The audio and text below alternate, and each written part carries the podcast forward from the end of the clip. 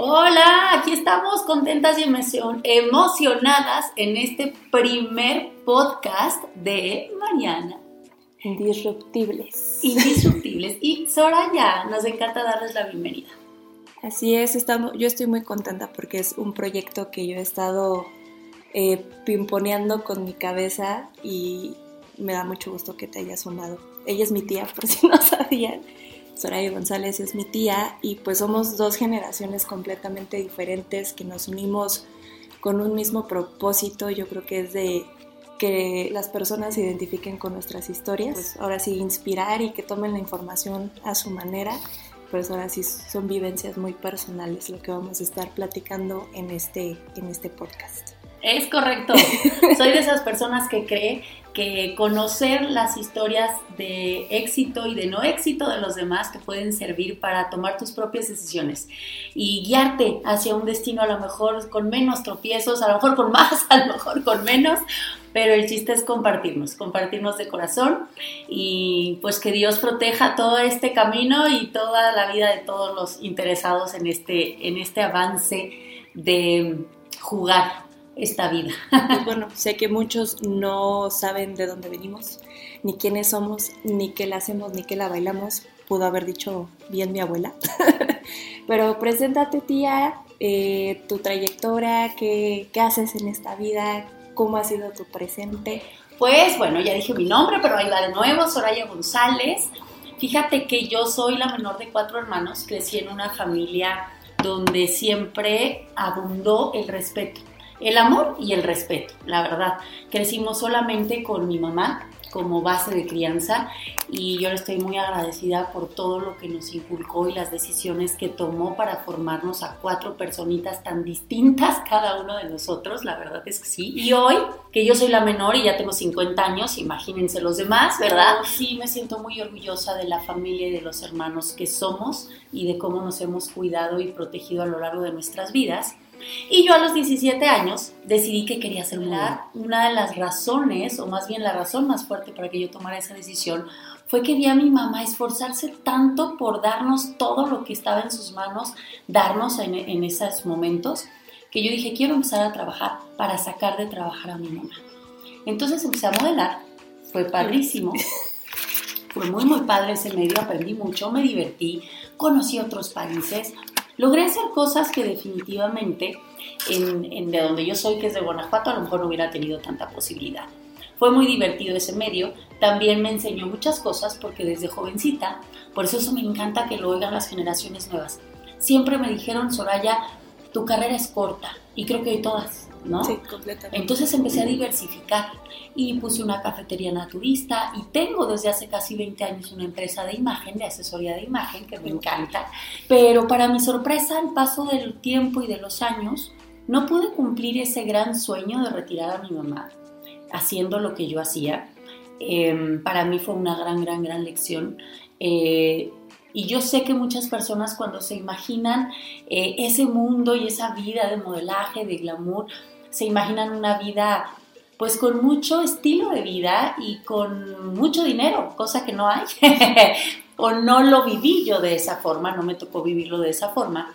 Entonces hoy también me dedico a formar equipos de alto rendimiento, a hacer conciencia en las personas de por qué es bueno tener diferentes fuentes de ingresos y sobre todo hacer una conciencia grande de la salud en todos los sentidos, la salud física, la salud espiritual y la salud financiera, porque no hay una sin la otra. De eso estoy totalmente convencida. Entonces, choro largo. y aparte yo tengo muchas preguntas porque yo me acuerdo cuando estaba yo entre la secundaria y la preparatoria, yo siempre tuve esta cosquillita de ser modelo y fue justamente que mi mamá me dijo, oye, tú tienes una tía modelo, escríbele, chicle y pega, y nos puede guiar más o menos en el proceso. O sea, mi mamá afortunadamente como que nunca se, se negó o cerró Mi mamá jamás ha sido así. Entonces, de que yo, oye, yo ahora quiero hacer esto, y ahora quiero hacer lo otro, y ahí, ahí va mi mamá atrás de mí. Y justamente fue cuando hice contacto contigo, dije, ah, sí es mi tía, no soy adoptada. y ya lo, descubrimos el, fin de semana que pasó en, en, la sesión de baile que tuvimos arrítmicas las dos, terribles, y somos sí, sí somos González. sí, somos familia. Y justamente en, en, este proceso de yo querer ser modelo, porque estuve en dos agencias, no hice mucho honestamente, pero pues eh, lo intenté.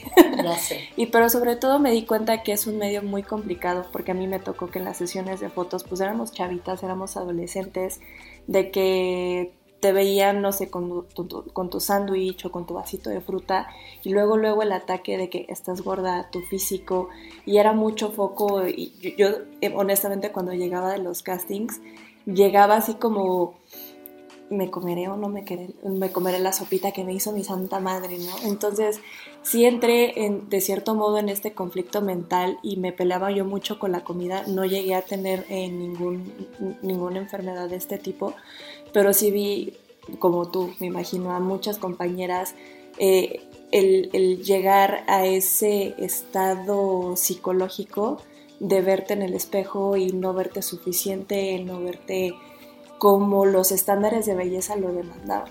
Fíjate que sí, o sea, obviamente es, era muy evidente para mí que necesitabas cuidarte y cuidar tu alimentación. Y, y, sí, por supuesto que hay mucha presión al respecto y más hace 30 años, que es cuando yo empecé, ¿verdad?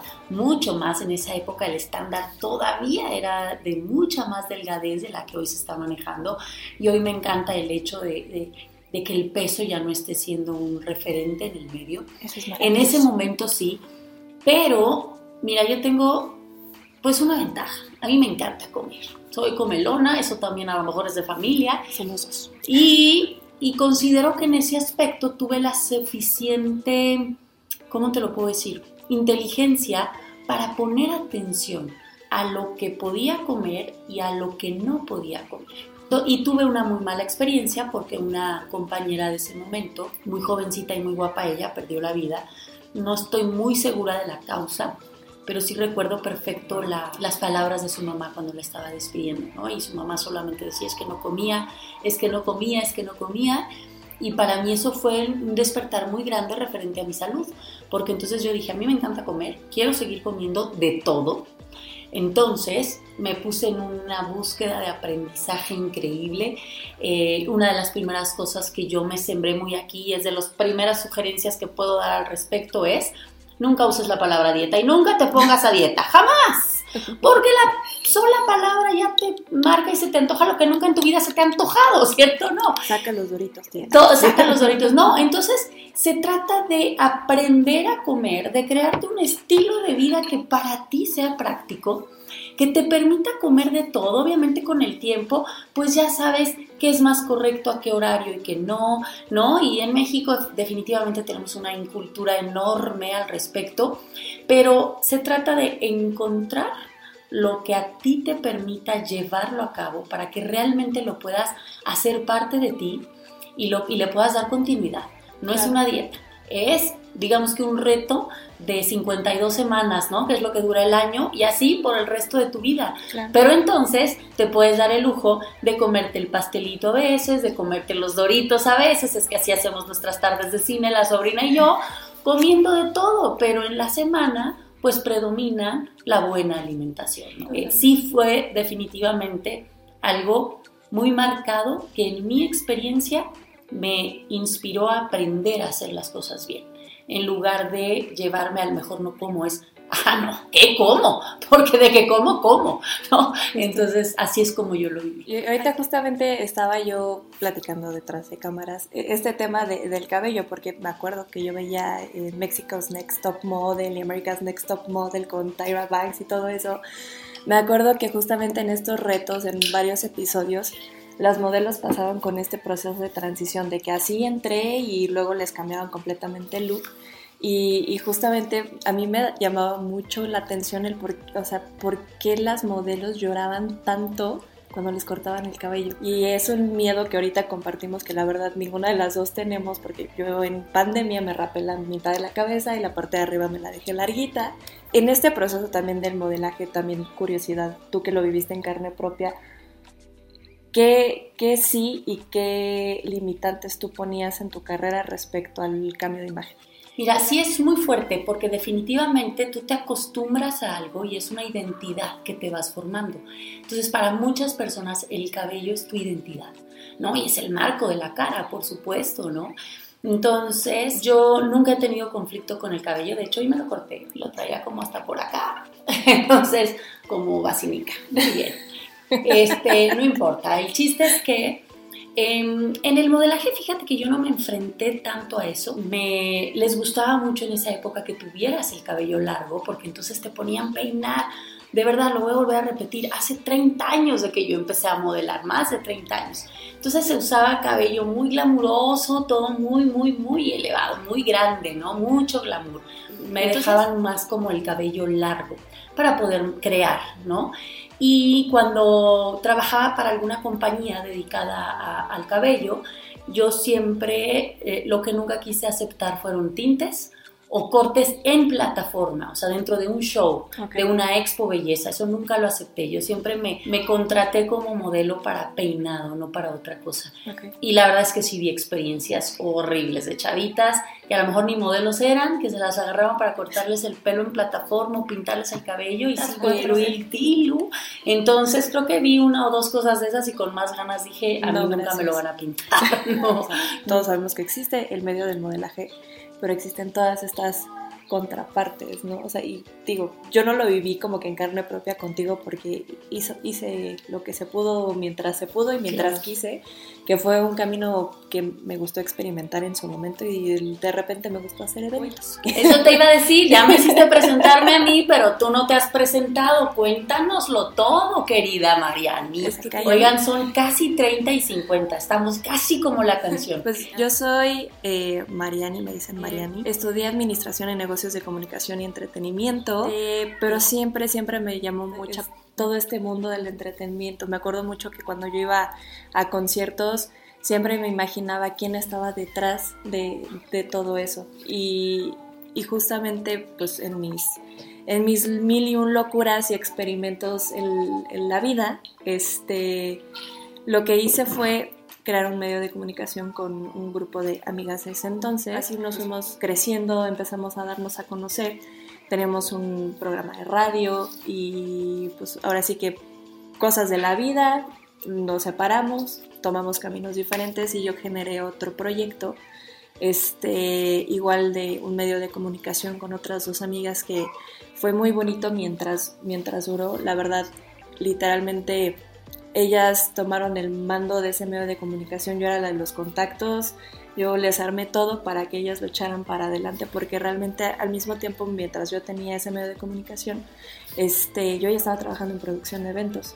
Hice hospitality para muchos artistas, el hospitality es como la parte de camerinos, el que nada les, faltara mientras estuviera el show. Eh, hice también mucho manejo de relaciones públicas para muchos proyectos, muchísimas bandas y la vida me, me llamó para la producción de eventos y estuve como asistente de producción por muchos años en una, en una compañía en la cual pues, aprendí mucho, positivo y negativo, pero aprendí, que es lo importante. Todos fueron trascendentales en su momento, no, no digo que uno sea más ni menos que otro, todos me dejaron y creo que le dejaron también a muchas personas que nos siguieron en su momento, pero justamente estoy en otro momento de mi vida en el cual eh, lo que quiero comunicar y lo que quiero hacer es completamente diferente a lo que yo hacía.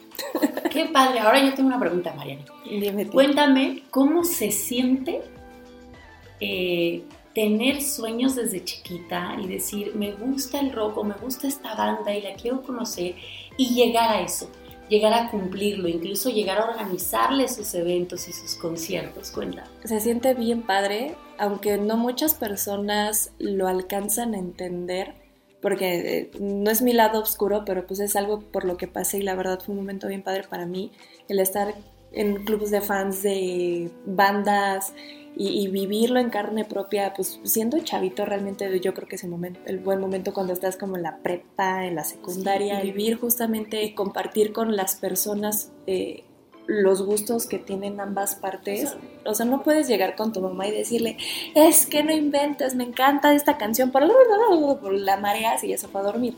Es muy diferente el compartirlo con alguien que realmente le gusta y te entiende con una persona que no tiene la menor idea y no le interesa saber. La verdad es de que justamente en este segundo proyecto que yo tuve, las, las dos chicas eh, que se sumaron, era algo que yo siempre a la fecha les aplaudí y las admiro mucho por eso, porque ellas me platicaban que desde, igual desde chiquitas, ellas iban a conciertos y una de ellas se llama Hassie este, fueron al concierto de una banda que se llama Simple Plan, que son de Canadá, la primera vez que vinieron a México. Y ella estaba muy chiquita y pasaron personas de prensa con su pulsera que decía prensa y los dejaron pasar.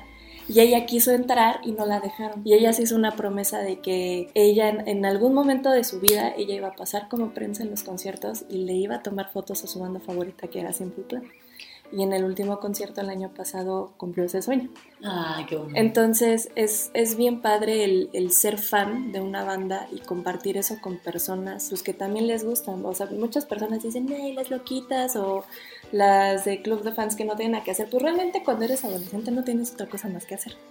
más que hacer tu tarea, hacer tus responsabilidades que te corresponden y esa se acabó. Pero la verdad es un mundo bien padre y yo si llego a tener hijos en su momento y si llegan a ser fans de una banda, voy a ser la primera en apoyarlos. La primera fan. La primera fan de sus hijas, porque realmente no existe, yo no lo viví así, o sea, mi mamá me apoyó a su manera, pero había muchos papás que iban y se formaban a las firmas de autógrafos de las bandas con sus hijas, se desvelaban con ellas, se dormían en la banqueta con sus hijas, con tal de que ver a sus hijas cumplir ese sueño que tanto andan. La verdad, el ser fan es bien padre está muy mal visto tristemente porque pues sí, hay niveles de fanatismo, ¿no? Pero un nivel de fanatismo sano desde mi punto de vista es bien padre compartirlo. Qué buena onda. Y yo me fui como gorda en todo. Como debe de ser, como debe de ser. Qué padre, qué interesante. Ese es un mundo que yo sí no viví, para que veas. Yo soy tu fan, tía. No, a ser un club de fans. Yo soy fan de Luis Miguel. soy, la, soy la generación. Pero yo, voy, yo voy a encabezar tu club de fans. Yo ya ah, claro que no. Pero sí, qué, qué mundo tan, tan padre y tan interesante y qué bonito debe ser cumplir sueños desde que estás joven. Sí. Estás clara. ¿Y cómo ha sido tu vida a partir, o qué lección te dejó eso? ¿Sigues soñando? ¿Ya no sueñas? ¿Hacia dónde giraron tus sueños? los no, es que, y fíjate que eso me pasó mucho en la pandemia. El, yo era una chavita que todo lo que yo soñaba y todo lo que me proponía lo cumplía. O sea, de que si quería que mi inauguración total me, saliera gratis, me salía gratis. O sea, más me hubiera gustado yo pagarles a todas las personas que me apoyaron en su momento, pero realmente los proyectos eran los que se vendían solos. Yo se los presentaba a las bandas, se los presentaba a los venues, me decían, toma, aquí está, nada más asegúrate de meter tanta cantidad de personas y somos, somos, somos todos tuyos, ¿no? Y la verdad hice lo, posible por cumplirles tanto a venues como a bandas, como a patrocinadores en, esos proyectos para poder cumplir mi palabra. Me voy a regresar más, como que me hice bolas en mis ideas. Cuando hacía relaciones públicas me acuerdo que yo soñaba tanto en hacer con producción de eventos y trabajar en esta empresa en la que yo estaba que decía, aquí voy a, o sea, voy a empezar, voy a crecer y me voy a morir. Pero de repente llega el COVID y, y fue ahí cuando yo me sentí estancada porque dije, ok, o sea, Roma no se construyó en un día ni nada por el estilo, pero yo ya llevaba mucho tiempo siendo asistente, esperando e-, ese, como que ese escaloncito que me hicieran así de que vente, mija, yo te, te aviento, ¿no? Para que puedas hacer algo más grande. Ese escalón nunca, nunca llegó. Y fue cuando yo me di cuenta que dejé de soñar, que dejé de, ay, no voy a llorar. Aquí estamos para eso. este, sí me di cuenta que qué más había para mí en ese momento. O sea, no solamente porque estábamos en pandemia, las respuestas que yo recibía eran porque estamos en pandemia, porque estamos en pandemia. Y yo como soy, desgraciadamente, soy muy hiperactiva, no me sé estar en paz. Y si hacemos esto, y yo jamás paré de proponer para inclusive pues yo construir mi propio camino dentro de la empresa, ¿no? Llegó un momento en donde por azares del destino la vida me dijo, pasaron muchas cosas, eh, la familia, personalmente, que me tuve que, que mover de lugar. Y me di cuenta de muchas cosas, inclusive de que yo ya no tenía otros sueños más que pues llegar a mi cama, dormir, lo que me respondía. Ahora sigue sueños. Lo que me respondía, de los que te pones la, la almohada en la cabeza, Y, y, ahí sí me di cuenta que no tenía ninguna otra aspiración, porque donde yo estaba me sentía tan conforme. Y por más que yo quisiera hacer algo más, era así como que es que ya no tengo dónde o cómo hacerlo. Pasaron mil y un cosas, entre ellas el reconectar contigo, el, ser socios de negocios, este, que, que, justamente con todas las personas involucradas en el proyecto me di cuenta que tenía que volver a trabajar esa neurona que me hacía soñar y que me hacía levantarme todas las mañanas. Y pues sí, y literalmente tuve que empezar de cero dar por perdido todo lo que había hecho, porque realmente lo perdí, y construir un nuevo camino para mí, que me está trayendo muchísimo trabajo afortunadamente. Y sé que se vienen cosas más grandes juntas. Eh, exacto. Qué importante, qué importante todo lo que nos acabas de compartir. Sí. Y, y ahorita una de las palabras que dijiste me hizo también recordar, porque el sentirse estancada a mí también me pasó. Y probablemente sea un común denominador de muchas personas. Pero cuando anhelas tanto algo y luchas por eso y lo consigues, o no, pero te quedas a la rayita, ¿no? ya casi, ya casi, entonces luego es, ¿y qué más? ¿Y qué más? ¿Y qué más? Y ya se queda y se te pasa la vida. Eso sí ya lo puedo decir yo. Un día te despiertas de casi 40, se te fue la vida, yo me di cuenta de eso porque un día dije, tengo casi 40 años, en ese momento, hoy ya tengo 50, ya se los dije, he trabajado 20 años de mi vida y no tengo nada. Y mi vida no va hacia ningún lado. Entonces me sentí así, estancada, frustrada, muy cansada y hasta cierto punto muy decepcionada de mí y de la vida. Para, había perdido todo gozo de vivir. Entonces el recuperarme también me ha costado. Sí, cuesta mucho, mucho trabajo, por eso me, me quebré y estaba así de respira. Pero sí, o sea, todo lo que acabo de decir, o sea, no, lo hago con mala intención hacia un lugar en donde yo muy personalmente me sentía, este, pues me llevó aquí a, a, donde estoy. Afortunadamente, como bien lo dije, y, o sea, es así de aprender a soltar lo que ya hiciste, el, el no aferrarte, porque una vez que, que lo sueltas, y justamente lo, lo, lo, leía este fin de semana, el, para que lleguen cosas nuevas tienes que crear ese vacío, para que ese vacío se llene con otras nuevas experiencias, ¿no? Y creo que fue justamente lo que, lo que decidí hacer. y lo que decidimos hacer las dos. Amén. Sí. Y te digo algo, hoy entiendo que Dios tiene sus formas, Dios tiene sus caminos, Él sabe hacia dónde y cómo. Y una de las cosas que hoy tengo más que comprobado es que todo pasa para bien. Ya es como cliché, ¿no? Hoy en día, yo las primeras veces, hace años que empezaba a escuchar, no es porque es para qué, ¿no? Hasta, te caía gordo y, ay, cállate, ¿con qué para qué? No, hoy sí, hoy sí estoy convencidísima que todo pasa para una buena razón.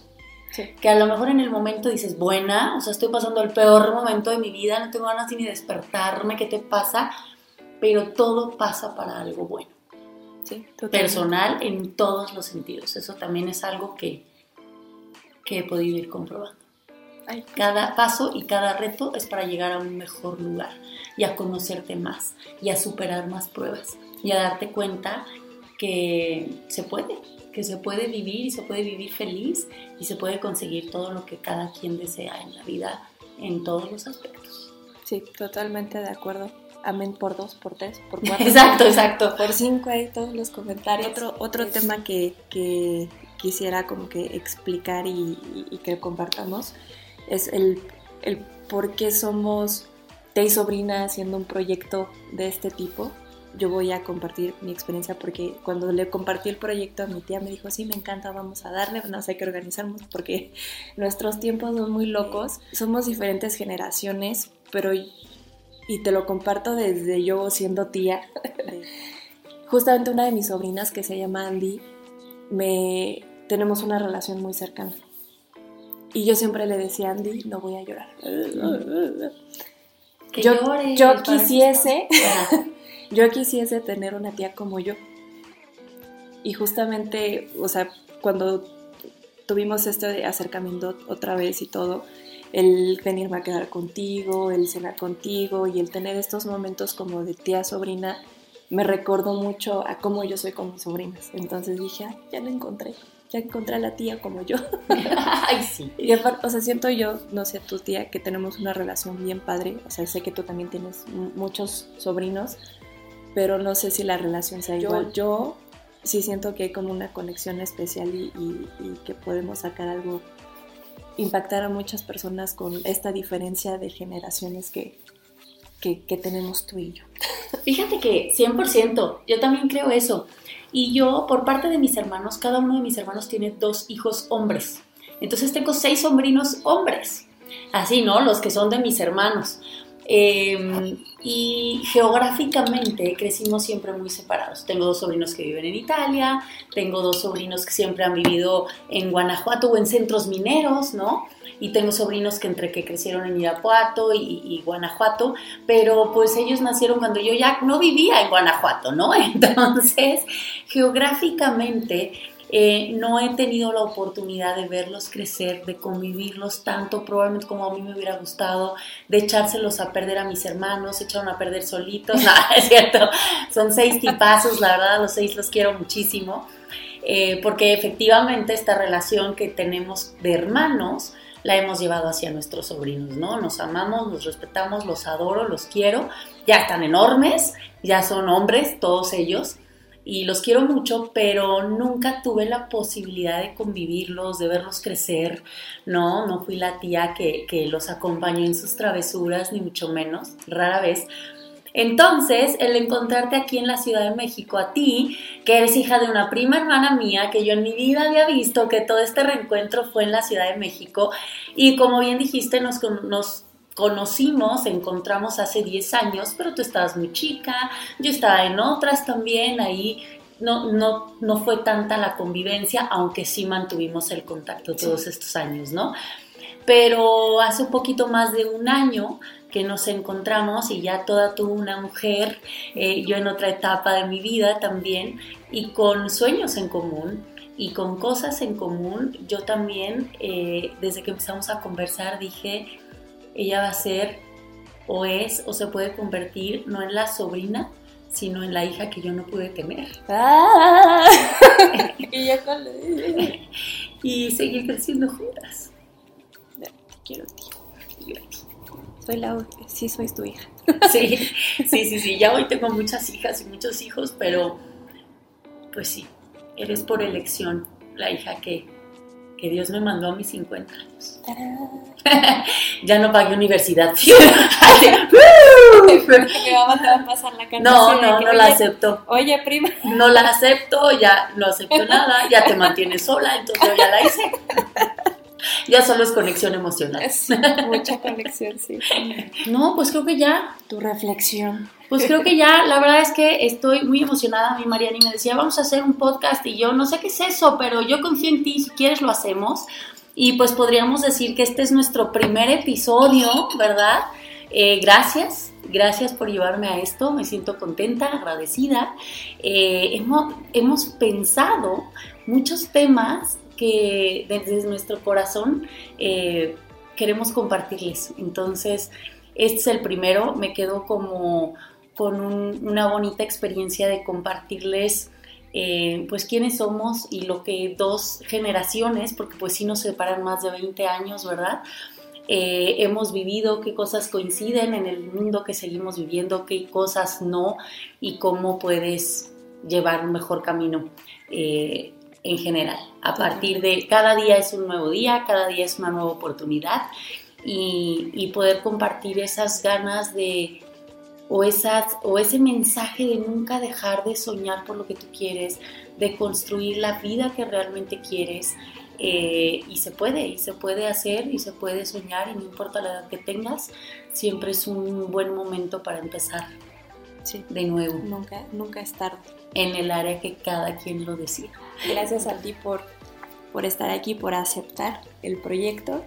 Y pues nada, estoy muy contenta de regresar a la chorcha de los lados del internet. Y pues nada, espero que todo lo que hayamos compartido les, les sirva de algo. Y pues ya nos estaremos viendo y escuchando en, el segundo episodio. Sí, y a seguirnos divirtiendo, que eso es lo único que importa en la vida. Diversión. Y te voy a dar un beso enorme. Te quiero, sobrina. También te quiero.